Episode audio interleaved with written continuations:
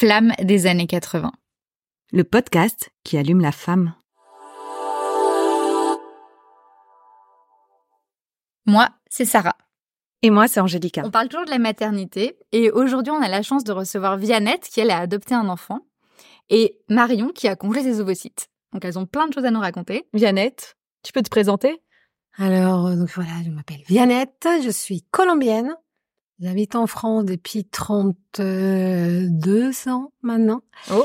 Et euh, j'ai adopté un petit bout de chou euh, des- en 2019, euh, qui a aujourd'hui 5 ans et demi en Colombie. Et moi, c'est Marion, j'ai 36 ans. Et moi, je suis ici aujourd'hui pour discuter de la congélation des ovocytes. Et c'est un sujet qui me tient à cœur parce que je pense qu'on devrait en entendre parler déjà beaucoup plus tôt que moi, en tout cas. Super. Donc, euh, en fait, je rebondis sur ce que tu viens de dire. Parce que toi, euh, donc, euh, pour quelles raisons est-ce que tu as voulu congeler tes ovocytes Comment ça t'est venu Et pourquoi tu dis que justement, tu n'en as pas entendu parler assez tôt Ouais, moi, je pense qu'il y a un, il y a un vrai décalage aujourd'hui entre l'âge auquel on est prêt à congeler ses ovocytes et l'âge avec auquel on devrait effectivement le faire. Parce qu'en effet, euh, plus on attend, moins l'ovocyte est bon. Ouais. Et en revanche, à 25 ans ou à 30 ans, on n'est pas toujours dans cette démarche de penser à congeler ses ovocytes et ça arrive quand même plus tardivement. Et, euh, et aujourd'hui, je pense que c'est bien de sensibiliser assez, euh, enfin les, les jeunes filles assez tôt pour que elles aient aussi cette euh, cette démarche euh, rapidement. Et moi, j'en avais jamais entendu parler dans mon entourage jusqu'à ce qu'on découvre que euh, j'avais le papillomavirus. Et donc, euh, il y a, c'était en début d'année dernière, en effet, suite à un examen gynécologique, on détecte le papillomavirus Donc, un frottis. un frottis exactement. Et euh, mon gynécologue m'envoie euh, chez une consoeur pour faire des examens complémentaires. Donc moi, je pars dans ce cabinet euh, ayant en tête que je voilà j'avais le papillomavirus, mais sans savoir son niveau de gravité, la souche. Je pense qu'on pourra y revenir un peu plus tard, mais voilà maîtriser encore tout ça, c'était c'était assez flou pour moi. Et je je me retrouve dans ce cabinet. Et en fait, il s'avère que finalement, on me rassure en me disant que c'est pas très grave, que euh, que tant qu'il est contrôlé, c'est sous contrôle. Et je ressors du cabinet avec une ordonnance pour faire congeler mes ovocytes, puisque à ce moment-là, la gynécologue me dit mais euh, vous avez 35 ans, oui, vous avez un petit copain, non, vous avez envie d'avoir des enfants, peut-être. Congélation des ovocytes. Donc moi, je sors Donc c'est la, gynécologue qui t'en parle et qui te fait une ordonnance pour ça. absolument. Mais sans te demander. euh, sans me demander mon avis, mais en me disant faites congeler vos ovocytes. C'est une possibilité. C'est une possibilité, ouais. Ouais. Et euh, moi, je n'avais jamais entendu parler dans mon entourage, donc je découvre un peu le truc et je rappelle que je venais quand même pour le papillomavirus, donc euh, j'étais un peu, euh, je, je comprenais plus trop. Donc j'ai pris cette ordonnance, je l'ai posée en me disant, je la range pas complètement dans un classeur un peu caché, je la garde un petit peu euh, à vue, mais je sais pas ce que j'en fais pour l'instant. Et c'est comme ça que je suis un peu rentrée dans cette démarche où le truc a commencé un peu à trotter dans ma tête. Et il s'est passé euh, six mois après ce premier rendez-vous où je décide finalement euh, de rencontrer ce médecin à l'hôpital euh, qui m'était donc conseillé sur l'ordonnance.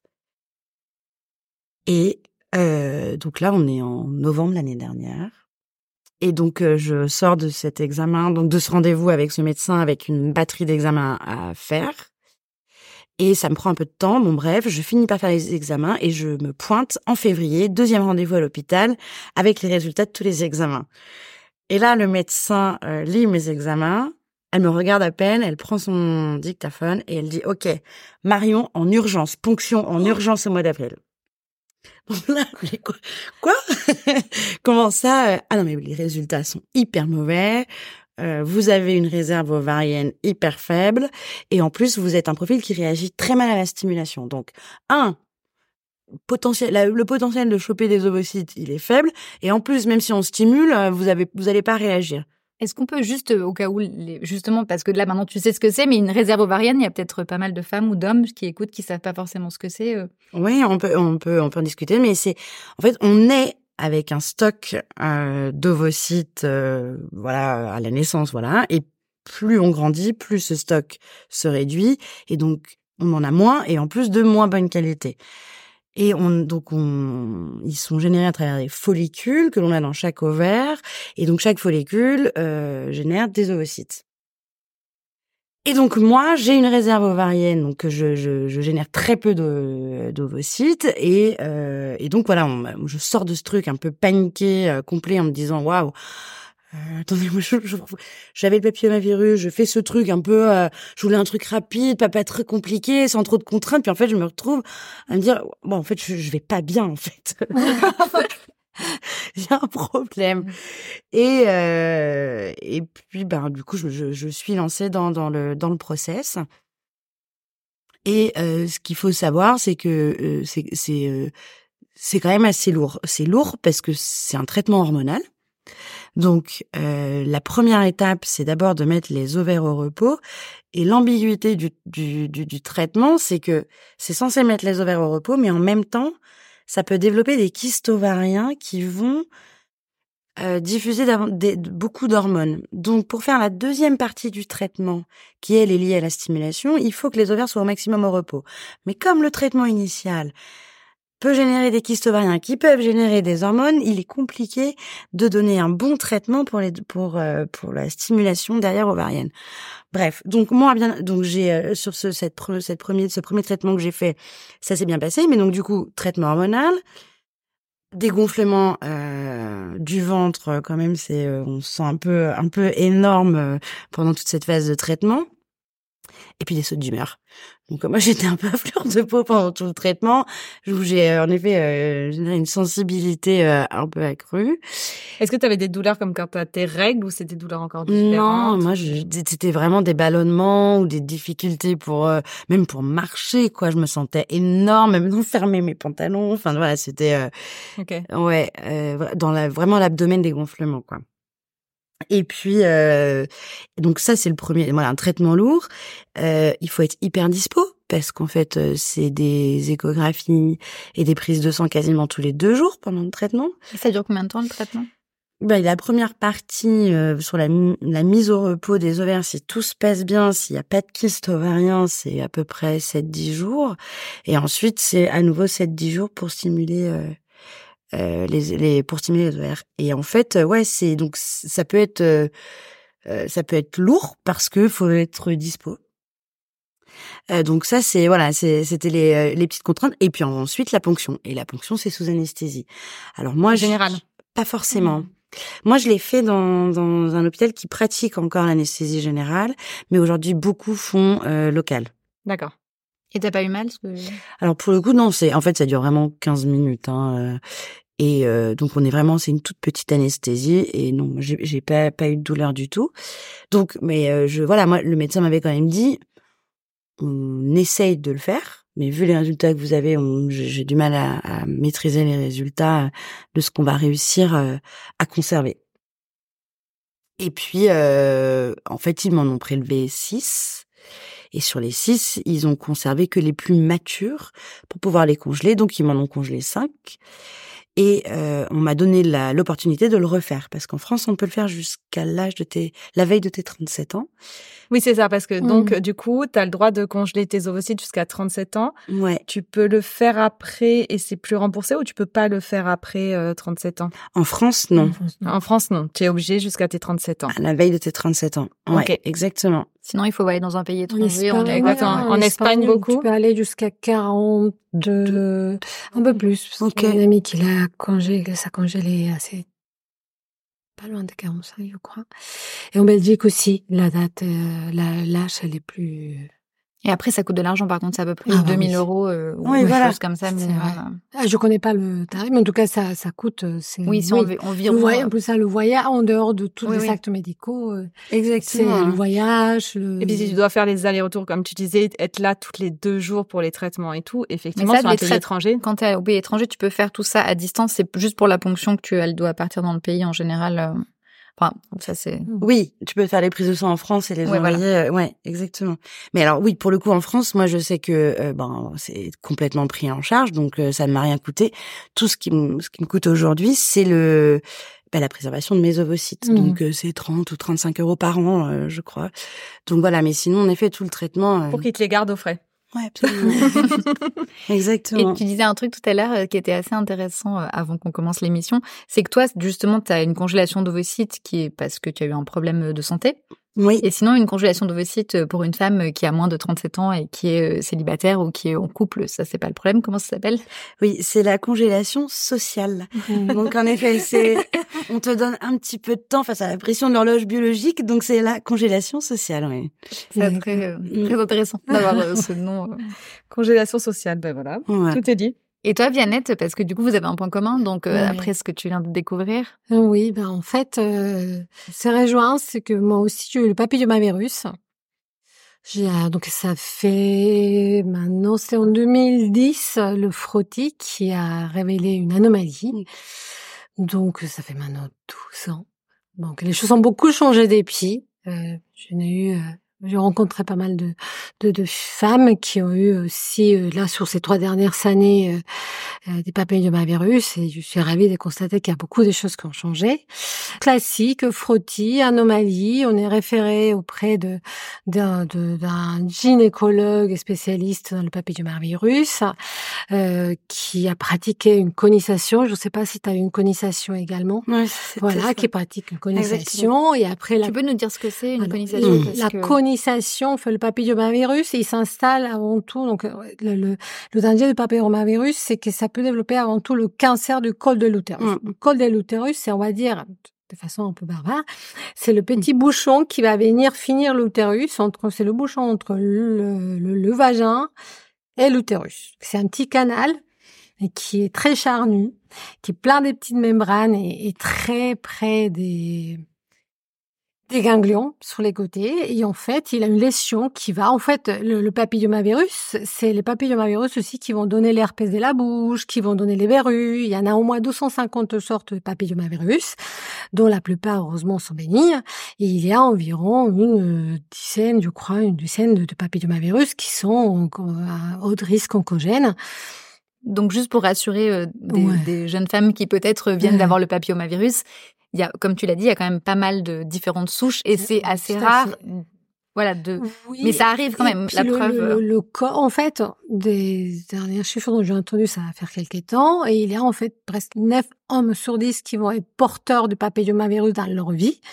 Donc, nous, en tant que partenaires, euh, euh on est en contact avec le virus au moins une fois dans notre vie, si mmh on a une vie euh, euh, intime, sexuelle normale. juste pour préciser que c'est l'homme, en fait, parce que... Qui est porteur sain et qui va nous transmettre, et nous, on va le transmettre à notre tour, hein, c'est une IST, c'est une infection sexuellement transmissible. Et donc, euh, sauf que sur les sangs, pour l'instant, on soupçonne qu'il peut avoir de cancer de la gorge, de la langue, etc. Parce que c'est les verrues, voilà. Ça reste encore, euh, il y a beaucoup d'études qui sont là-dessus. Sur les femmes, ça va s'installer au niveau de col de l'utérus et ça va faire, on va dire, quand on le regarde dans un écran, ça fait un petit berru en fait, sauf que ça va se développer en cancer. Et qu'on sait, ça peut, le corps souvent il fait le travail tout seul. On passe par le virus et le virus on l'élimine et ça passe comme on l'a plein des virus auxquels on est confronté à la vie.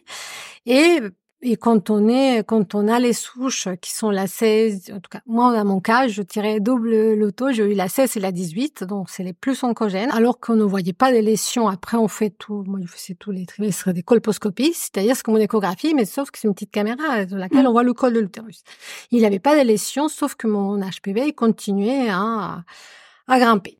Donc, à cette époque-là, ça m'était, on, on ne faisait pas le, pour savoir quelle est la souche d'HPV, on le faisait pas du tout au début. Maintenant, on le fait dès le départ.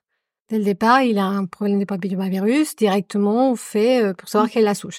Euh, dix ans auparavant, j'ai attendu 200 pour savoir quelle était la souche. Et quelles ont été les conséquences justement d'avoir attendu deux ans euh...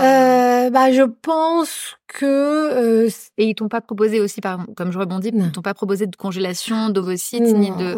Après, je sais qu'à l'époque, moi déjà vers les 33 ans, j'avais posé une fois la question à ma gynécologue parce qu'il y avait le un petit prospectus sur. T'en avais déjà entendu parler. Ouais.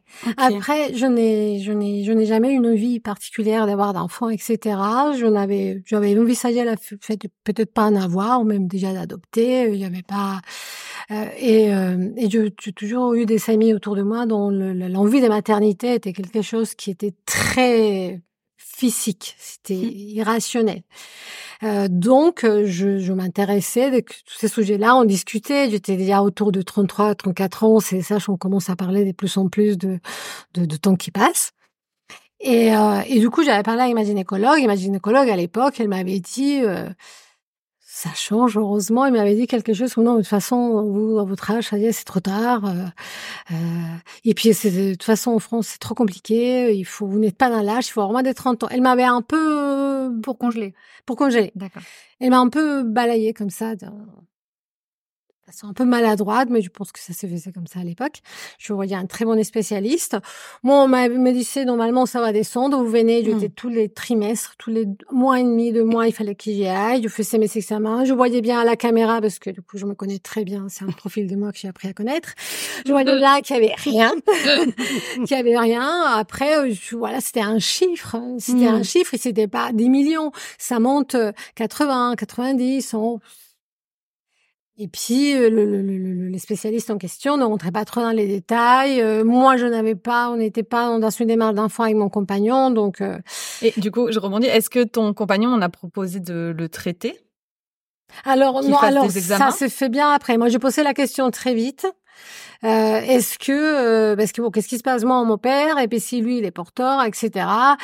Et là, la réponse elle a été en fait c'est c'est en fait c'est les voilà moi ça fait c'est déjà euh, je sais pas quatre cinq ans que je suis avec mon compagnon. Euh, voilà moins de revenir au préservatif euh, de mmh. façon régulière. Et d'oublier tout ce qui est euh, relation donc orale etc ça on rentrait dans quelque chose qui était très complexe et puis j'avais fait des choix des vies qui étaient euh, qui étaient une je, je, une vie euh, sexuelle très épanouie euh, depuis très jeune. J'ai eu de multiples partenaires, etc. Donc je me disais voilà c'est pour moi, c'était un peu, voilà, dans le lot, bah, je ne pouvais pas, je ne, je me suis jamais dit, tiens, c'est mon, c'est mon mec, tiens, c'est un tel. Je pas, je n'ai pas cherché de coupable parce que je pense que, je sais pas, ça m'a voilà, c'est la c'est pas la question de coupable, mais c'est vrai qu'au bout d'un moment, ça peut être le serpent qui se mord la queue si toi tu te traites, que l'autre se traite pas. Mais il n'y a pas de traitement pour un garçon. En tout cas, à l'époque, il n'y avait pas de traitement mmh. pour un homme. Tu peux pas, tu t'es porteur d'un virus, on peut pas, et c'est un virus qui n'était, je pense, le vaccin, on commençait timidement à en parler encore. Et ce qui est génial, on en profite pour parler du vaccin, justement, que bah, à partir de tous les ados, enfin pré-ados même, à partir de 11 ans jusqu'à 14, avant d'avoir des rapports sexuels, pour les filles et les garçons aussi maintenant, on l'a, enfin c'est une chance qu'ils peuvent se faire vacciner. Le, le papillomavirus, il a un temps, en tout cas à l'époque sous médecine, un temps d'incubation environ de, tu peux rester pendant 10, 15 ans porteur sain en fait. Donc tu, donc ça aurait pu être le premier comme le dernier, comme celui de, ah. c'est tellement, voilà. Et c'est pour ça qu'on demande aux jeunes de le faire avant de tout rapport sexuel parce que euh, il suffit d'un. C'est comme toutes les IST, MST, etc. Il suffit d'un. Mais, mais rien que le mot, tu vois, tu parles de porteur sain. Enfin, tu vois, mais alors qu'il est pas sain du tout, parce que finalement. parce qu'il est porteur, bordel. mais je pense que si, c'est comme aujourd'hui, les porteurs de, il y a des, des porteurs de VIH qui, avec un traitement, ils ne le transmettent pas, en fait. Donc, c'est des porteurs sains. Ils sont pas développé la maladie. Donc, en fait, les sommes ne développent pas la maladie. Donc, euh, tant mieux pour, euh, en tout cas, ils développent pas de, a priori, hein, de, mais cancer à ce niveau-là, mais en tout cas, ils peuvent la transmettre. Et du coup, voilà. Donc, ce qui aurait changé pour répondre à ta question tout à l'heure, c'est que si on m'avait parlé de souches d'HPV, etc., et que j'avais su que 16, 18 et autres étaient des à haut risque euh, oncogènes, je, j'aurais, j'aurais fait un temps d'arrêt plus net pour me dire, OK, d'accord, euh, la maternité, la parentalité, puisque j'étais en couple, la question s'est posée. Je pense que la question serait posée de façon un petit peu plus. On, aurait fait un temps d'arrêt. Je dis, je, je, je sais pas sûr que j'aurais essayé avant d'avoir un enfant. Je ne suis pas sûre que ça aurait changé quelque chose dans mon timing de vie. Mais j'ai eu l'impression, quand mes choix, j'ai eu les choix à faire après, j'ai eu le sentiment de choisir un peu plus. le fait de ne pas avoir accès à ça, c'est-à-dire quand on m'a proposé au bout des 200 de faire cet examen, quand je reçois des chiffres dans un papier, que je vois mon... Et à ce moment-là, par le plus grand hasard, on avait décidé avec mon compagnon de euh, euh, essayer de faire un enfant.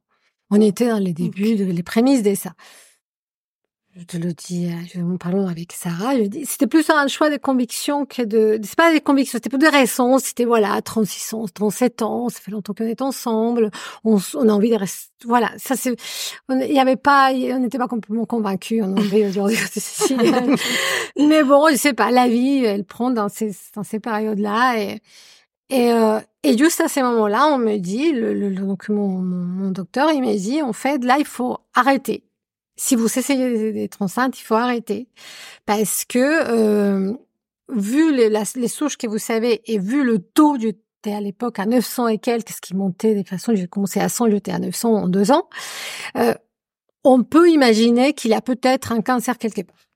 Donc tu passes à j'ai potentiellement envie de faire un enfant, c'est ok. Voilà. Ah bah attendez, et on m'a fait potentiellement de son auparavant. Un cancer. Quoi. À euh, je n'ai pas eu peur de ne pas avoir d'enfant ou voilà, je sur le moment en fait, je étais référée à Gustave aussi.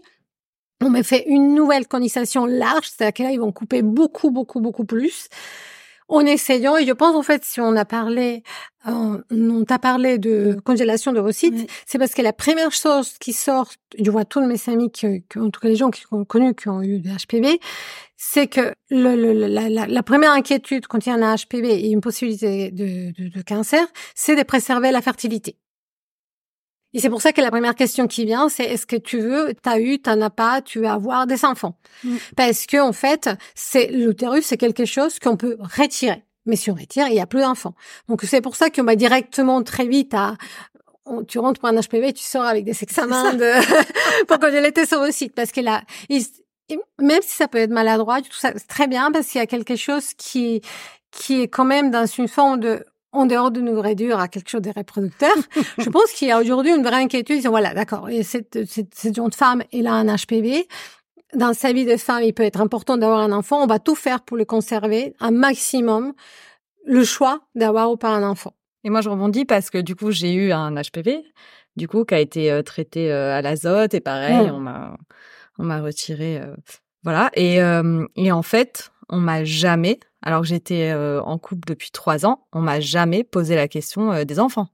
On m'a, en fait, euh, là, enfin, je vous entends et je suis en mode ah oui, d'accord, normalement, mon médecin ou mon gynécologue aurait dû, enfin mon gynécologue aurait dû me dire attendez, vous voulez des enfants parce que potentiellement, alors moi tout a été retiré et là je fais des examens tous les ans et c'est ok, mais en vrai, il aurait dû me poser la question en amont que même moi je puisse y réfléchir en fait. Mmh donc du coup, finalement, euh, toi, Marion, tu as eu un super médecin, même si c'était brutal.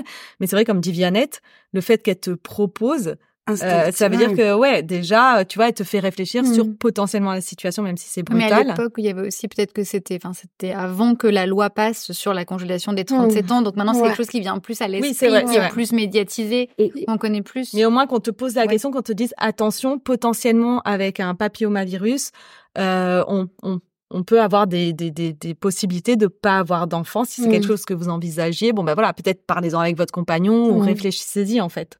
C'est ce que tu disais, papillomavirus, fertilité, en fait. Donc, c'est forcément super lié. Et aujourd'hui, ça s'est quand même hyper démocratisé, la congélation des ovocytes, puisque euh, les hôpitaux sont surbookés. Mm. pour euh, pour euh, pour faire des ponctions et pas juste pas la FIV mais juste la ponction c'est surbooké pour avoir un rendez-vous donc ça s'est énormément démocratisé, quoi. Mm.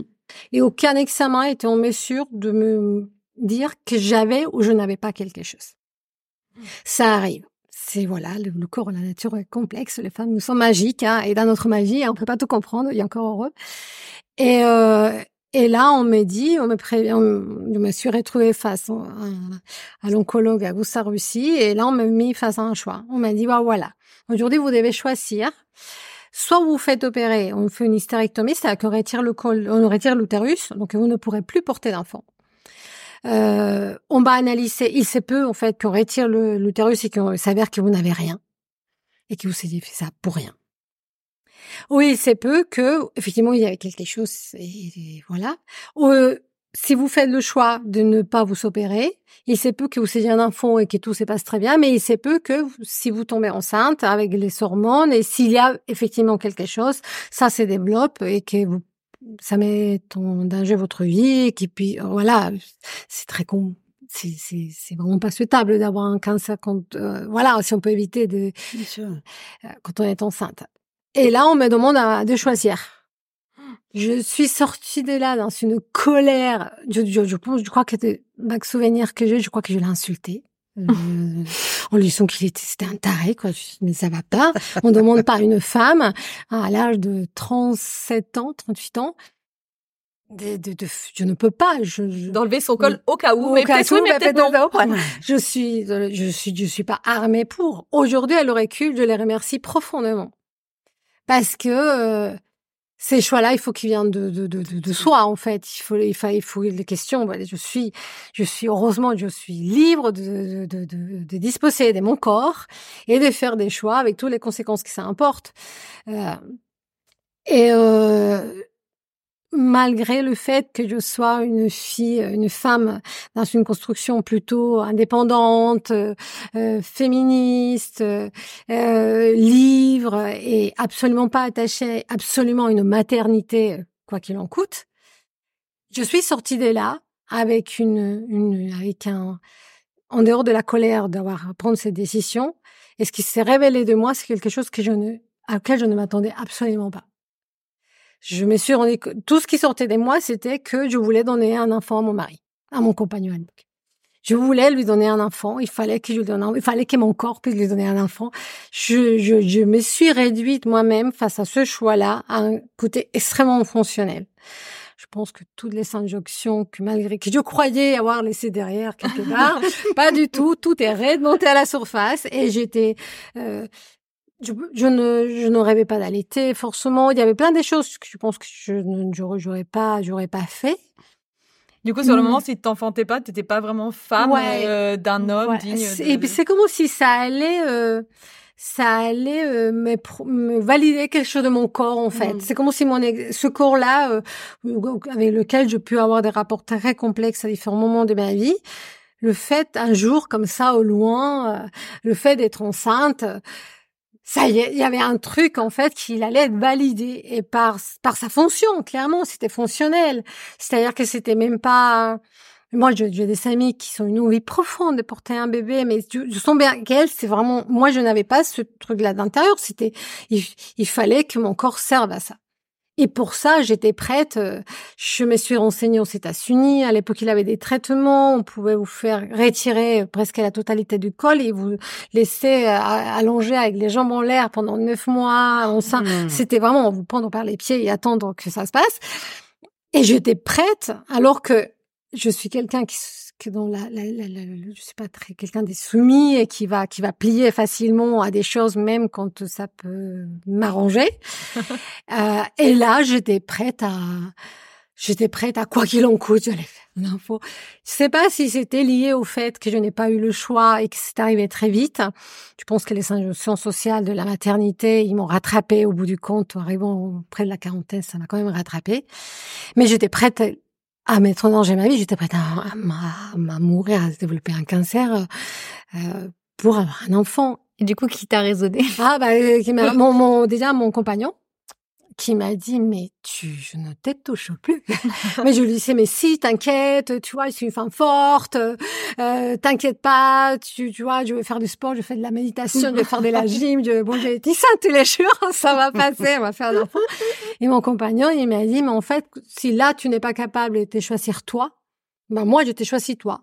Et il en est hors de question que on fasse un enfant dans ces conditions et, euh, et je lui dis, mais tu te rends compte, si, si on m'opère, tu n'auras pas d'enfant. C'est-à-dire que je me dis, c'est pas, moi, je n'aurais pas, je n'étais même pas encore dans ce mmh. chemin-là.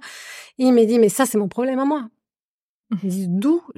C'est toi qui es malade, occupe-toi de toi, de ce que tu veux toi, et moi, c'est un autre schéma. Tu ne, voilà, tout. Et en fait, voilà, lui, ma belle-mère, qui, qui m'a téléphoné pour me gronder, clairement, en tant que femme, malgré tout le, bonheur d'être maman qu'elle avait connu, etc., mais aussi avec les complexités que ça comporte, elle m'a dit, et moi, la première chose que j'ai dû lui dire, c'est, mais tu te rends compte, tu seras jamais grand-mère, tu seras jamais un petit, un, petit enfant qui ressemblera à ton fils.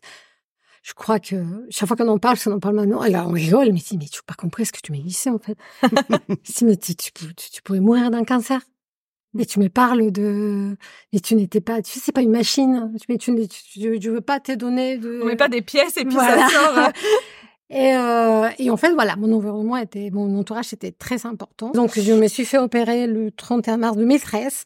Euh, c'était un moment très compliqué. Hein. Je pleurais. C'était voilà, j'arrive et je vais rejoindre un peu euh, ce que ton histoire, Marion. À un moment, j'arrive chez ces médecins qui m'a été conseillé par par mon médecin spécialiste et il m'a, j'arrive en disant, bon voilà, j'ai un HPV, on m'a dit qu'il faut que je retire mon utérus, mais je peux pas avoir d'enfant. C'était tellement brouillon qu'il m'a dit, voilà, déjà, tu rentres ici, le cancer c'est mon problème, ou l'HPV c'est mon problème, toi, tu vas t'occuper d'être heureuse. Qu'est-ce qu'il faut pour que tu sois heureuse? Et en fait, je m'étais même pas posé la question. Et je me suis dit, ben, en fait, je, je sais pas où j'en, je sais pas Qu'est-ce que ça veut dire pour moi En fait, je suis, tu t'es perdue. Mais du coup, ça t'a vachement interrogé euh, sur, euh, bah, justement, sur ta maternité, alors que tu pensais en avoir un peu plus de temps. Et du coup, je rebondis sur Marion parce que là, en fait, tu, toi, tu viens de faire congeler tes ovocytes. Donc, euh, ton rapport à la maternité, est-ce qu'il s'est accéléré? Parce que tu que, t'as que 36 ans et donc, du coup, tu es célibataire Comment est-ce que tu vis aujourd'hui bah, cette nouvelle donnée En fait, comment ça grandit en toi de la façon Ça a été peut-être un peu violent pour Viannette et en même temps, ça a été sur deux ans, donc euh, sans forcément se poser les questions. Mais toi, ça a été vraiment en trois mois, t'es passé mmh. de quelque chose, euh, une donnée qui était pas du tout à, comment tu vis en fait. Ce... Mais ouais, alors moi j'ai toujours eu un désir d'enfant depuis voilà très longtemps. Euh, c'est, je pense que c'est en moi pour le coup. Mais il, il faut être super préparé aussi parce que le la conservation de tes oocytes, c'est pas euh, c'est pas une assurance vie en fait. Et c'est on te le garantit pas que parce que tu as congelé tes ovocytes, tu auras un enfant. Il n'y a pas de solution miracle. Et en plus de alors y a, on n'a pas encore beaucoup beaucoup de, de recul mais euh, là, j'en ai cinq de côté. Globalement, pour réussir à optimiser tes chances d'en avoir, il en faut entre 10 et 20 pour avoir à partir de au-delà de 35 ans 30% de chance quoi. Donc il, faut être super préparé et je pense que les, les médecins ont aussi leur rôle à jouer euh, de d'alerter sur euh, sur l'après. OK, génial, on t'en a mis 5 de côté. Mais, en ça fait, veut pas dire que tu peux Mais non, et ça peut créer énormément de déception. Donc c'est euh, moi j'ai l'impression de gagner un peu de temps euh, sur mon projet de vie de demain, qui aujourd'hui n'est toujours pas du tout euh, l'actualité de, de, de, maternité, mais en tout cas je le sais que j'en ai envie, mais pas maintenant. Donc j'ai l'impression de sauver un peu de temps, de me dire j'ai mis les chances de mon côté, je l'ai fait, mais voilà, il faut, c'est pas encore une fois euh, pas de solution miracle et pas de garantie quoi.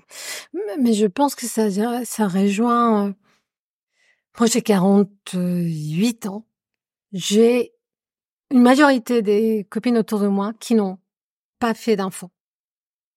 C'est parce qu'on est dans des grandes villes, on travaille, la vie, et c'est bien une chose que j'entends comme dénominateur commun, que c'est ça a été un vrai choix, au plus ou moins un choix, c'est que toutes elles me disent, en tout cas on va dire trois sur cinq qui me disent, en fait, jusqu'à, je pensais que j'avais le temps, en fait, il y a, on m'a pas, on n'a jamais formalisé, on m'a jamais formalisé clairement au début de la trentaine, c'est au moment où on a encore un petit peu de temps pour euh, se préparer aux choses. Ça paraissait en fait, on, j'honorais. C'était, c'était là-bas, c'était posé, c'était, et en fait, c'est quand ça arrive une échéance, que ça soit parce que tu, t'as, t'as, t'as, t'as le papillomavirus, parce que tu arrives à un âge où, tu fais un examen, voilà, voilà. C'est quand le, le, le en tout cas, quand vraiment ton horizon s'est, rétréci, que là, on, s'est dit, euh, ah mais c'est dommage que je n'ai pas eu toutes les données avant, en fait. On a toujours dit, voilà, qu'il fallait faire des enfants plutôt jeunes, etc. Mais j'ai l'impression que sur ces 20 dernières années, ça s'est un peu perdu comme ça, en un nuage, parce que on a voulu faire l'autruche d'un côté, puis la société, ça a arrangé aussi un peu la société, certainement, de nous laisser dans un vague, bon, c'est pas grave. Oui, t'en auras, et en fait, on s'est réveillé aujourd'hui, a des femmes connues qui, qui ont des grossesses à 40, 45, 46, 47 ans, qui prennent la parole et qui disent, j'ai trop attendu et je pensais que j'avais le temps et en fait ça a été beaucoup plus compliqué que je ne l'espérais et ça reste comme une surprise que tu d'un coup en fait ah zut. Et c'est pas parce qu'on est il y a des gens qui pourraient dire ah oui non mais ça va c'est évident euh, tu vois. Non en fait je pense qu'il y a un système qui ne qui a mis un peu les les échéances avec, euh, je sais pas, ça s'est un peu brouillé. Ils sont brouillés les pistes. Ça s'est brouillé les pistes. Après, je rebondis là-dessus, mais parce que c'est vraiment propre à chacune. Moi, j'ai mm. rencontré beaucoup de femmes euh, et du coup des femmes qui ont été ménopausées à 20 ans mm. et euh, j'ai rencontré des femmes qui sont tombées enceintes à 48. Mm. Donc en fait, il y a aussi cette magie qui peut s'opérer soit sur le tard, bah, cette magie qui est pas du tout magique quand ça s'opère pas et que, Mais après, c'est aussi un choix et c'est aussi une vision de la vie. Donc il y a, je pense qu'il y a il y a plein de choses qui sont euh, qui sont possibles. Et après je, te rejoins c'est que moi j'ai 41 ans j'ai pas d'enfant. Et euh, déjà j'ai pas l'impression d'avoir 41 ans parce que c'est comme les vieux qui se disaient non genre ça passe trop vite. Euh, et, et, donc la maternité c'est la chose qui nous fait un peu écho de 35 à 45 c'est vraiment ça qu'on essaye de ben, on en parle dans d'autres dans d'autres mmh. émissions justement oui et d'ailleurs on a une émission où on a des des mères de plus de 40 ans. Et du coup aussi des, ouais. des femmes qui s'attendaient notamment une femme qui s'attendait vraiment à galérer qui a arrêté la pilule et qui est tombée direct enceinte. Et on touche du bois, mais la grossesse se passe euh, parfaitement bien. Euh, voilà, c'est des chemins de vie euh, très différents mm. en fait. Après, effectivement, scientifiquement parlant, bon bah plus on est jeune, plus la réserve ovarienne, plus on a une réserve. Et je lisais que les femmes qui ont congelé leurs leurs ovocytes, finalement, elles ont un enfant, mais naturellement. Elles, mmh. celles qui ont eu un enfant, elles l'ont eu naturellement et sans avoir à utiliser ces. Moi, j'avais euh, regardé des vieilles, enfin, c'est des vieux chiffres que j'ai, mais à l'époque, c'était pas, je faisais beaucoup de recherches, c'était pas encore autorisé en France. Et c'était 4% des femmes qui avaient congelé leurs ovocytes qui les utilisaient. Ouais. Donc c'était vraiment extrêmement minime. Même, même pour l'adoption, ça arrive parce que bon parfois ça ne marche pas et on ne sait pas pourquoi ça ne marche pas. Euh, euh il y a des, des, des, couples qui ont fait un parcours de 7 ans de FIV, etc., sans savoir une, une stérilité prouvée. Ils posent le dossier pour adoption, etc. D'ailleurs, dans le film Poupille, il y a une scène qui, on voit le couple qui, on vient de le proposer donc une, un apparentement. Et là, en fait, la, la, la, la, femme, elle vient de tomber enceinte. Et en fait, ça arrive aussi. Je pense qu'il y a des choses qui c'est la magie, hein. Et puis voilà, il y a des choses qui c'est l'hiver, qui se des oui, stress en le, psychologique. Moi, je connais beaucoup de gens qui ont fait des parcours de PMA, qui réussissaient pas, et le jour ils se sont dit bon, c'est pas grave, on n'aura pas d'enfant. Euh, la femme est tombée enceinte en fait euh, c'est il y a cette espèce de magie du lâcher mmh. prise aussi mmh. euh, parfois quoi des fois, ça n'arrive pas aussi. Non, alors des fois, ça n'arrive pas. Non, non, évidemment. On pas en train de Il y a plein de gens qui font des PMA. Non, non, bien sûr. Mais effectivement, de toute façon, c'est du cas par cas. C'est en fait euh, tout est. Euh... Voilà, ah. moi j'ai ma sœur qui a fait une chimio, qui a eu un cancer du sein, euh, qui a fait une chimio et qui a fait une castration chimique derrière pour éviter du coup, bah, justement, d'avoir un cancer de l'utérus, des ovaires, tout ça et tout. Et en fait, elle a mal supporté la castration chimique et euh, donc elle a arrêté, mais elle était en processus de castration chimique elle est tombée enceinte euh, à l'âge de 38 ans, ce qui n'était euh, quasi pas possible déjà après une grosse chimio euh, et puis euh, et puis euh, encore moins après une castration chimique. Donc c'est vraiment mmh. c'est tellement c'est laisser faire aussi. on n'a jamais entendu autant les femmes libérer la parole pour dire je ne veux pas d'enfant ou j'en ai fait et en fait je me rends compte que si c'était fait, je n'en ferais pas. Ouais, il y en a, il y en a de plus en plus de femmes qui, enfin, qui osent, si on qui ose dire ça, mais qui osent dire. dire ça. Et, et c'est nouveau, quoi.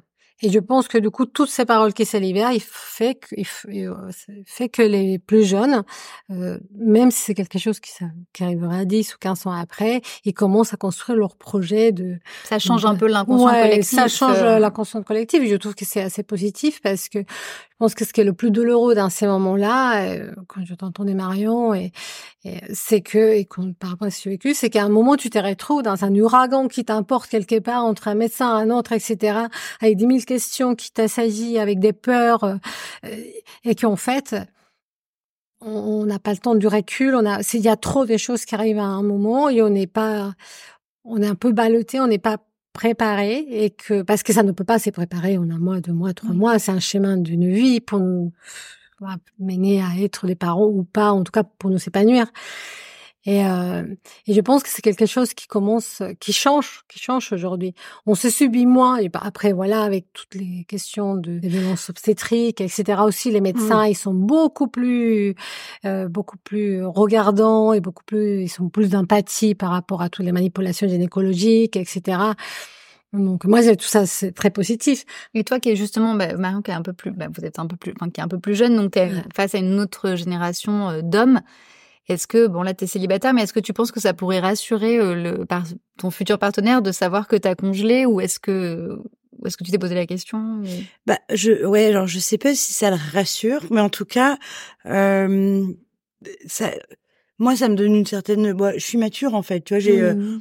ouais, on n'en est pas là, c'est pas si je rencontre quelqu'un demain et euh, j'ai fait ce petit bonhomme de chemin toute seule euh, et, et si et, si un jour on en vient à avoir envie d'un enfant, bah ce sera très bien. Mais en tout cas, euh, ouais, moi ça me, je suis un peu fière en fait, ouais. parce que c'est c'est ça ça m'a responsabilisée parce qu'en effet. Euh, je savais que j'en voulais, je savais pas euh, à ce moment-là que j'avais des j'avais pas de bons résultats et en fait, j'ai plutôt tendance à faire l'autruche moi sur tout ce genre de trucs quoi.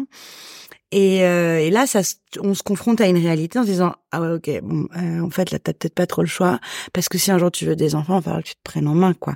Donc euh, voilà, euh, peut-être que ça rassure le mec, peut-être. Mais tes amis par exemple, est-ce que tu en as parlé beaucoup autour de toi? Est-ce que tes communes étaient au courant par exemple de la congélation de vos sites? Est-ce que tu as motivé des femmes à le faire ou pas du tout Ouais, contrairement à, à toi Viannette, moi autour de moi, mon mon premier cercle d'amis en tout cas, euh, ils sont plutôt mariés depuis 5-7 ans et euh, ou s'ils sont pas mariés, ils ont déjà des enfants et le deuxième enfant est déjà presque là quoi.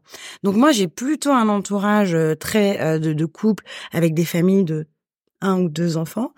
Euh, donc oui, alors déjà que j'avais cette envie, donc là encore plus quand tu vois les copains qui, qui le sont. Et moi, j'en ai parlé assez ouvertement euh, autour de moi. Je n'avais pas, pas trop de pas trop de tabou là-dessus, et je pense qu'il faut continuer d'en parler parce que c'était mmh.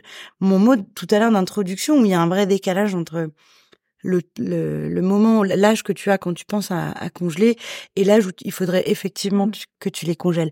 Et moi, je, suis persuadée que entre euh, 28 et 30 ans, ça, ça c'est pas pas trop mal pour euh, pour y songer. Donc ouais, je pense qu'il faut en parler. Et euh... mais parce que même par rapport à, je, je rebondis, mais comme tu dis que c'était quand même assez euh, douloureux, que c'était pénible. Après, tu récupères peut-être plus quand tu as 20 ou 25 ans. Mais qu'en même temps, euh, enfin, j'essaye de faire un peu pas l'avocat du diable, mais qu'en même temps, on les utilise pas forcément, mais que c'est juste pour rassurer et qu'à 20, 25 ans, t'as moins besoin d'être rassuré. Il y a tout un truc dans la tête comme ça de, Ouais, qui, doit faire, enfin comme un choix, enfin de maths en fait qui s'établit et que du coup, bah quand t'as 20 ou 25 ans, on te dit bah finalement si tu vas pas forcément les utiliser, si tu regardes deux trois chiffres, euh, c'est pas ta problématique. C'est une, enfin c'est une vraie interrogation. Donc même d'en parler et on se dit bah non le papillomavirus avec 3% euh, ça sera pas moi. Enfin il y a aussi tout ça qui fait en sorte que c'est pas forcément enfin j'imagine. Oui et puis t'en parles et puis euh, les, euh, les les hôpitaux sont sous l'eau. Enfin en tout cas il y a mm. plus c'est surbooké, il y a plus beaucoup de place pour y aller. Donc en plus tu prends des places à des couples qui veulent faire des fives. Donc il y a aussi une mmh. espèce de concurrence qui peut se créer parce que euh, si moi, en tant que célibataire, je veux faire une ponction, je vais au même endroit qu'un couple qui va faire une fille. Mmh. Donc potentiellement, je peux prendre la place de quelqu'un, alors que je fais, euh, bon, c'était pas mon cas, mais je peux faire une congélation dite sociale seulement et prendre la place d'un couple qui a envie de faire une fille. Donc en effet, euh, c'est c'est euh, c'est vrai, il y a il y a un vrai sujet aujourd'hui. Euh, dans la prio dans la priorisation et pourquoi toi t'es plus importante que moi à congé tes ovocytes alors que t'as 25 ans que tout va bien que on t'a rien de décelé alors que et que c'est euh, pas anodin pour ton corps non plus parce que t'as quand même des hormones enfin c'est quand même lourd comme traitement. Donc, euh, donc euh, oui il y a tout et moi j'avais une question. Est-ce qu'il y a un âge limite pour les utiliser? Ouais. Mmh. alors de mémoire euh, en fait, je quand tu donc tu peux te faire ponctionner jusqu'à la veille de tes 37. Euh, non, on peut te les congeler jusqu'à la veille de tes 37. Tu peux te, te faire ponctionner jusqu'à la veille de tes 42 ans pour une injection aussitôt. Donc en fait, Après 37 ans, on peut plus te les congeler. Jusqu'à 42, on peut te les prélever pour une injection euh, immédiate. Et moi, je peux réutiliser les ovocytes congelés jusqu'à la veille de mes 45. D'accord. Je crois que c'est ça. c'est compliqué. en fait, il y a un vrai calendrier. ouais. Tu trouves un peu. Mais voilà, c'est comme ça. Hein. C'est que on, on parle d'échéance. En fait, nous sommes en train de parler de notre corps, de notre vie. La vie est quelque chose quand même qui ne se réduit pas à une dizaine d'années, entre 35 et on va dire 45. Et euh, et on, on, rentre dans, quand on est autour de 35 ans, on rentre dans un petit tunnel où tout est échéance. Échéance, échéance, échéance. Et après les 45, c'est ménopause, donc deuxième échéance. Exactement. Euh, et pour que tu un divorce au milieu, c'est encore une échéance. et euh, alors qu'en fait,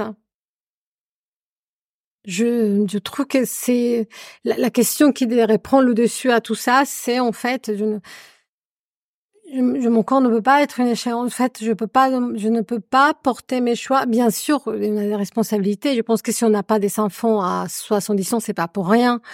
Euh, moi, je vois, j'ai un petit bout de chou qui a aujourd'hui 5 ans et demi, j'ai 48 ans, j'ai intérêt à aller à la salle des sports, aller courir, etc. Parce que sinon, je ne peux pas, je, je voilà, je reste, voilà. que tu as adopté au cas où les gens. Que j'ai adopté, ouais. que j'ai adopté, euh, que j'ai adopté. Il avait un an et demi quand on, quand on s'est adopté en 2019. Et euh, même si tout ça, ça a un sens, euh, ce que je trouve vraiment, et c'est vraiment quelque chose qui me tient à cœur, c'est que je trouve ça très regrettable ait notre manque de préparation à, à, ces, étapes de vie qui sont tellement importantes comme la parentalité, mmh. la ménopause euh, et plein d'autres certainement. Euh, on, on, on, ne nous prépare pas suffisamment à l'avance pour que quand, pour que tout ça se retrouve en, en, dans un tunnel qui est trop petit et qu'on soit juste en train de parler de, notre corps comme une échéance. Et, que et, puis, et puis dans un sens un peu négatif, parce que nous, on avait une invitée qui disait euh, justement euh, que pour elle, la ménopause, c'était un nouveau printemps. Mmh. Donc elle voyait ça comme un nouveau printemps et c'était hyper joli en fait parce que du coup ça désacralisait euh, le tout tout le sort qu'on jette sur on va faire une émission sur la ménopause au mois de mars mais c'est vrai je pense que comme toutes les étapes de la vie Sauf que celle de la maternité, elle arrive d'un coup, on est en train de préparer la vie, les études, le boulot, etc. Et plus de 35 ans, vite, qu'est-ce qui se passe? Où je vais, je fais, je n'en fais pas. C'est que ça se prépare. Je pense que la ménopause euh, ou la parentalité, si on a préparé avec du temps, même si c'était pas, il faut pas en faire une obsession. Enfin, c'est compliqué, mais si ça se travaille avec avec du temps, le moment quand ça arrive de faire un choix, de face à une maladie ou un compagnon ou pas de compagnon, ou voilà, une quantité de, de, de, possibilités, les choses se posent avec un peu moins de violence envers nous-mêmes. Parce que ce que j'ai l'impression, c'est qu'à ces moments-là, il y a beaucoup de choses qui, qu'on retourne contre soi. Euh, voilà, mon corps ne fonctionne pas, euh, mais pourquoi moi Mais alors qu'on est. Oui, t'as pu ressentir de la culpabilité justement, toi aussi, j'imagine. Enfin, je. Mais, mais, mais j'imagine parce que c'est quand t'apprends que t'as le papillomavirus, si t'as eu une vie sexuelle, bon, ce que tu disais. Euh, il y a toujours quelque chose qui se dit euh, non? Ouais c'est si il y a une part de responsabilité on sent un peu ouais c'est certain. Euh, je je ne parlerai pas de responsabilité mais en tout cas je oui j'ai eu une fraction des secondes où euh, je me suis dit ah ben voilà tu payes en fait, tu, payes ta liberté. Ma petite non, mais c'est ça. Parce qu'en fait, il y a toujours ce truc aussi qui bah est très, euh, tu vois, c'est nous, on paye euh, d'avoir profité, on paye d'avoir été libre. Euh, tu vois, ça se paye. quoi. C'est un peu rentré dans les. Mmh. Même ce que tu me disais euh, quand on a préparé, ou même par rapport à l'avortement que tu as ah bah, fait à 20 ans, donc tu te dis ah bah voilà, en fait. J'étais hyper sereine. Moi, ça s'est passé très bien. J'étais très consciente quand j'ai avorté. Mon compagnon voulait le garder. Je ne voulais pas. C'était un choix très en place parce que. T'avais 20 ans j'avais 20 ans, 21 ans. Je n'étais pas prête. Euh, je n'ai jamais regretté. Je n'ai, je, je suis allée jusqu'au bout de cette démarche en pleine conscience, en parlant à ces petites choses qui poussaient déjà en moi, etc. Et là, tout d'un coup, je me retrouvée, ah ben voilà, tu vois, c'est le bon Dieu qui t'est puni. tu vois? je m'entendais dire des choses et en même temps, je me disais, mais, oh, mais je ne me reconnaissais pas. mais d'où ça sort en fait? Je ne suis pas comme ça, mais de, déjà bon. T'as eu toi aussi, t'as eu ça du coup euh, à un moment donné euh? Alors euh, non, je crois pas, mais alors parce que moi je pense que on n'est pas du tout, on n'était pas, on n'a pas du tout vécu, on a les mêmes choses, donc peut-être que. Mais moi, moi c'était assez, ça glisse un peu. Alors je suis pas très fataliste, donc du coup, bon, ok, t'as une merde, les résultats sont pas bons, mais on va prendre le taureau par les cornes. Alors en effet euh, il y, a, y, a, eu cette possibilité. Ça a un peu résonné, ça a mis du temps quand même à ce que je fasse la démarche d'y aller. J'ai pris plusieurs mois avant de, avant de me lancer dans le truc, mais ouais, non, je. Euh, non, mais tant mieux. Hein, moi, je suis plutôt pour bah, Bien sûr, bah, bien sûr. Ouais, Après, voilà, moi, ça a été clairement l'idée qui m'est passée. Après, très vite, je me suis dit, mais ça, c'est pas moi, en fait. Je mmh. peux pas me dire ça. Mmh. mais sorte de moi. Mamie, sort de moi. Mamie, sort de moi. Et comme il ne reste pas énormément de temps, est-ce que tu peux, parce que quand même, l'adoption, enfin, mmh. euh, donc à un moment donné, du coup, tu t'es dit, euh, comment ça s'est passé euh? bah, Je me suis fait opérer en 2013. Après, je fais un, j'ai pris de faire un, un, grand point dans ma vie pour savoir ce que je voulais. Euh, voilà, tout ça nous laisse pas, ça, on change, toutes les aventures de la vie nous changent. Et euh, après un petit chemin de 300 à peu près, 3-4 ans, on a pris la décision avec mon compagnon de de, de voir ce que, que c'était quoi le chemin de l'adoption. Et on, on a eu beaucoup de chance parce que en général, c'est beaucoup plus lent. Nous, ça n'a pas duré, nous, ça a duré que presque 300. Euh, le dossier d'adoption, on l'a déposé en 2000, même pas 2017, début 2017, et notre, nous nous sommes adoptés en décembre 2019, ce qui est très court, mais nous avons adopté en Colombie, parce qu'en étant colombienne, tu peux adopter en Colombie. Et euh, les, les, les, délais sont un peu plus courts parce que Colombie, euh, l'adoption étant quelque chose qui est en place depuis plus de 70 ans, avec euh, les problèmes politiques, etc., euh, la guerre civile et autres, et il y a un système de, de, de d'accompagnement à l'adoption, que ce soit des, des adoptés comme des adoptants, qui est euh, qui est très solide, qui est mmh. très en place. Donc ça fait que. Euh, Mais tu ne peux adopter en Colombie que si tu euh, aujourd'hui. voilà, en fait, jusqu'à ça à faire une quinzaine d'années, la Colombie c'était le pays où les Français parmi d'autres étaient où il s'allait le plus adopter parce que là, on appelle ça une greffe, un petit un petit bébé. Un greffe, c'est voilà, il faut que ça qu'on se trouve, il faut que ça ça marche. Voilà. Et, euh, et c'était là, culturellement, la préparation des enfants, il y a plein de choses qui rentrent en ligne de compte. Et en fait, il y a beaucoup de parents qui s'est tournés vers la Colombie, mais à un moment, il y avait une liste d'attente des 9 ans. Donc, il y avait des mamans, des familles qui avaient passé un parcours de 7 ans d'un vitro, 7 ans d'un vitro, etc., de, de PMA, des PMA, pardon.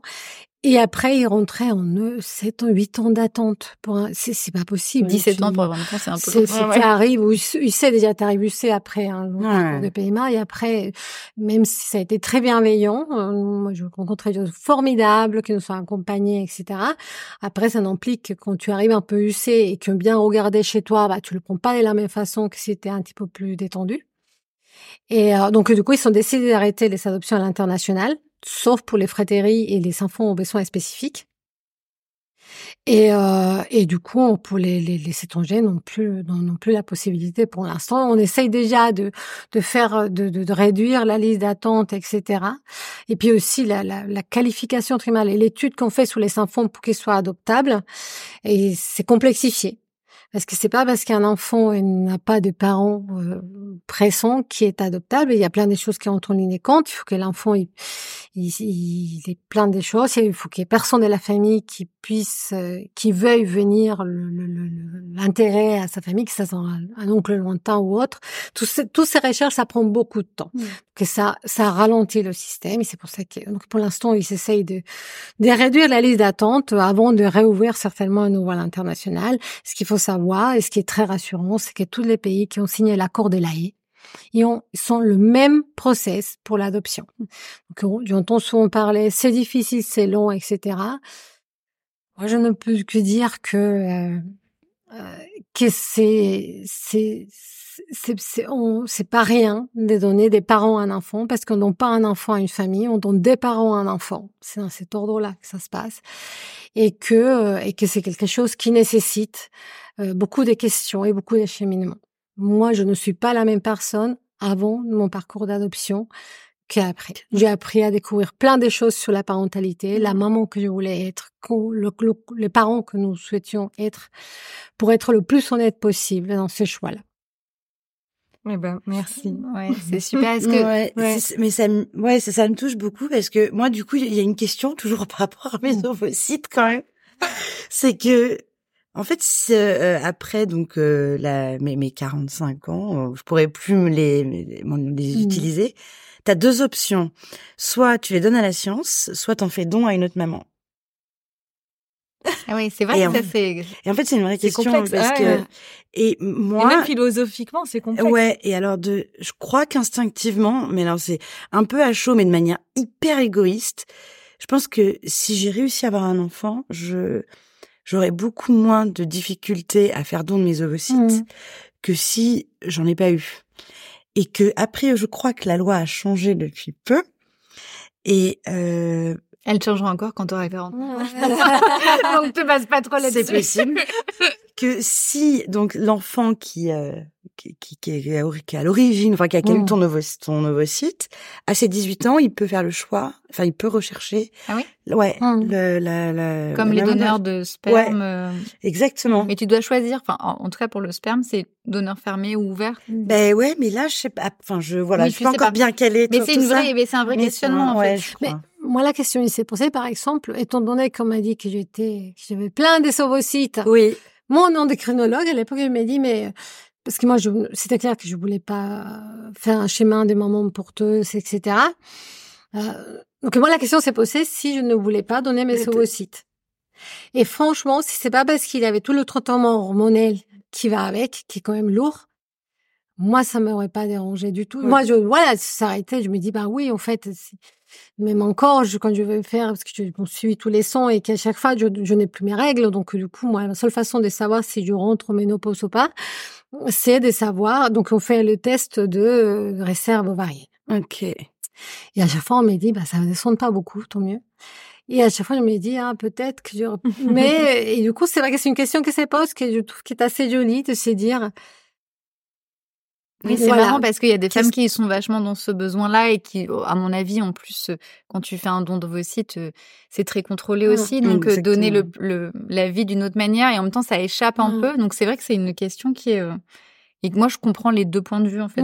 à la fois, je me dirais, bah non, j'ai pas forcément envie ou oui, en étant dans le partage. Ouais, mais voilà. c'est vrai que c'est... En même temps, t'as l'impression d'avoir un enfant quelque part si ça a marché que tu ne connais, pas. C'est c'est très euh, après c'est ton enfant mais quand tu portes ton enfant il y a aussi beaucoup de choses qui euh, de de de enfin tu donnes quand même énormément. Mm. c'est juste après c'est juste là il y a oui mais après tu vois moi j'ai l'impression que il y a tout ton ADN quand même et toute ta lignée qui descend un peu en lui et moi je suis très branchée sur transgénérationnel. Du coup j'ai l'impression qu'il va aussi prendre beaucoup de choses de moi à travers ça. Donc euh, après, c'est un vrai débat quoi philosophique faut faire un autre podcast. Voilà c'est un nouveau podcast spécial ça après, ça, ça, ça, a évolué énormément. Euh, j'ai une amie euh, qui a eu, euh, elle a été, elle est née d'un don de, de sperme et elle a su très tardivement, après la trentaine, elle a su que en fait son papa n'était pas son papa. Et du coup, elle s'est beaucoup renseignée sur comment savoir sur rien, etc. Et en fait, ce que j'ai compris, c'est que là, sur ces cinq, six dernières années, la loi évolue énormément sur l'accès aux données euh, que ça soit dans toutes les possibilités, parce qu'il y a eu don des spermes, don d'ovocytes, tout ça. en tout cas, la loi, il s'est posé énormément de questions en ce moment sur quels sont les droits que nous savons en tant qu'être vivants, de savoir d'où nous venons, ce qui nous constitue, etc. Que ça soit pour les adopter, que ça soit pour les, quelle que soit la forme comment tu, euh, et ça c'est, je pense mm. que ça va évoluer très vite. Je pense que dans trois ans, si on fait, on a le même discussion, je pense que les choses sont déjà énormément bougées, avancées, ouais c'est marrant parce qu'il y a vraiment énormément de choses à dire sur la maternité et toutes ces formes maintenant qui peut, qui se développent de plus en plus. Donc, euh, je ne sais pas mm. jusqu'où on ira. En tout cas, c'est, c'est important de pas se perdre dans tout ça et de rester connecté à soi et de faire ses propres choix sans penser, comme tu l'as dit justement, que rien n'est euh, forcément euh, acquis, même si quand mm. on congèle ou, même dans une forme d'adoption, j'imagine peut-être qu'il y a des gens qui adoptent et qui finalement vont arrêter au bout d'un moment parce que le parcours devient un peu long. Et bah oui, il y a des personnes qui, qui arrêtent au milieu. Parfois, on te dit, euh, pendant, on fait un agrément. L'agrément, c'est neuf mois. C'est un peu un permis. C'est comme une grossesse, ça, c'est neuf mois. C'est le permis d'adopter. Mais ça ne donne pas un enfant. Ça a juste le, droit de déposer le dossier dans un pays où là où tu peux aller adopter. Et pendant ces neuf mois, on, on peut te dire, vous n'êtes pas prête vous n'êtes pas prête. Et ils le font aussi avec beaucoup de bienveillance. Ça peut être très violent et je peux tout à fait le comprendre. Mais si vous allez jusqu'au bout de l'agrément et on vous le donne pas, on vous le refuse, après, il qu'il faut attendre 300 pour pouvoir déposer le dossier. Donc, on préfère vous dire avant, euh, vous n'êtes pas prête, peut-être il faut mieux que vous s'arrêtiez là, etc. Ça, c'est, c'est, c'est, tout ça, c'est, c'est l'accompagnement. Hein. Euh, après, euh, après, ce qui, moi, tout ça, ce qui me fait penser, c'est que quelle que soit la, façon comme nous, comme nous, nous avançons, euh, les séances qui se posent à nous, à la trentaine, à la quarantaine, à la vingtaine, en fonction de, de notre histoire de vie, euh, euh, il y a une chose qui qui qui qui, qui, m'a appris, en tout cas que que j'ai intégré la dernière année, que ça soit par l'adoption, par rencontrer un petit bout de chou euh, avec lequel, même s'il n'y a pas de lien euh, biologique, et de toute évidence, c'était c'est un lien des vies, nous devions nous rencontrer, mmh. euh, c'est que ça ne ça ne me définit pas. J'aurais pu et j'en suis, je veux dire persuadée, mais je suis persuadée rien, mais en tout cas, j'ai une, une intime conviction que même si c'est une chose, quelque chose de merveilleux d'être maman, c'est merveilleux, c'est un amour absolument incroyable et toutes ces choses belles qu'on peut entendre, et fatigantes aussi, hein. Mais j'aurais pu ne pas avoir d'enfants, j'aurais pu ne pas avoir des compagnons, j'aurais pu, et j'en suis sûre, je, en tout cas, je, je veux y croire, que j'aurais été autrement incroyablement heureuse mmh. et incroyablement épanouie, qu'il n'y a pas une façon d'être heureuse. Et je trouve ça, voilà, je pense que dans ces moments de vie, quand notre raison s'est réduite parce qu'on est dans cette histoire des maternités, on a, on, c'est comme si notre bonheur se raccrochait à ça. Mmh. alors que c'est une option comme une autre. Mais euh, mais je, je je travaille, je me travaille beaucoup au quotidien sur ces sentiments-là pour essayer aussi pour libérer mon petit garçon qui ne sorte pas de porter le poids du bonheur de sa maman parce mmh. que mon bonheur ça m'appartient à moi, il ne il n'a pas à le porter.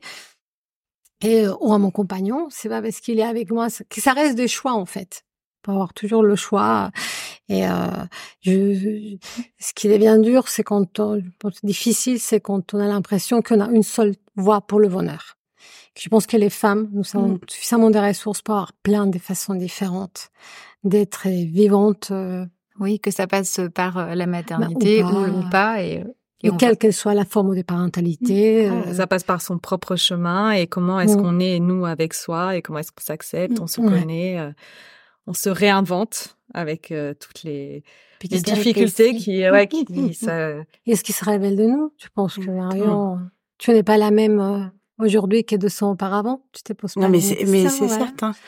Non, non, c'est certain. Et tant que c'est des choix qui nous appartiennent et qui mmh. sont faits euh, avec toute notre, notre, propre conviction, eh bien, ouais, tout à fait. C'est notre voie du bonheur, quoi. Et puis tu te sens aujourd'hui plus puissante parce que tu tu as fait des choix. Aujourd'hui, c'est voilà le fait d'avoir choisi de congeler. Ça, c'est ça que je trouve beau. On, je te souhaite d'avoir ta mmh. petite famille ou ta grande famille, mais quel que soit aujourd'hui, ce que je trouve très beau, c'est cette puissance dont elle nous qu'elle nous partage. C'est cette puissance de ce choix qu'elle a fait, qui la rend active dans sa vie de femme. Mais on a eh ben, rencontré deux femmes puissantes aujourd'hui. Donc euh, merci beaucoup, vraiment c'était euh, vraiment super. J'espère que bah, tout le monde a appris des choses. En tout cas, nous on a appris plein de choses. c'était très chouette.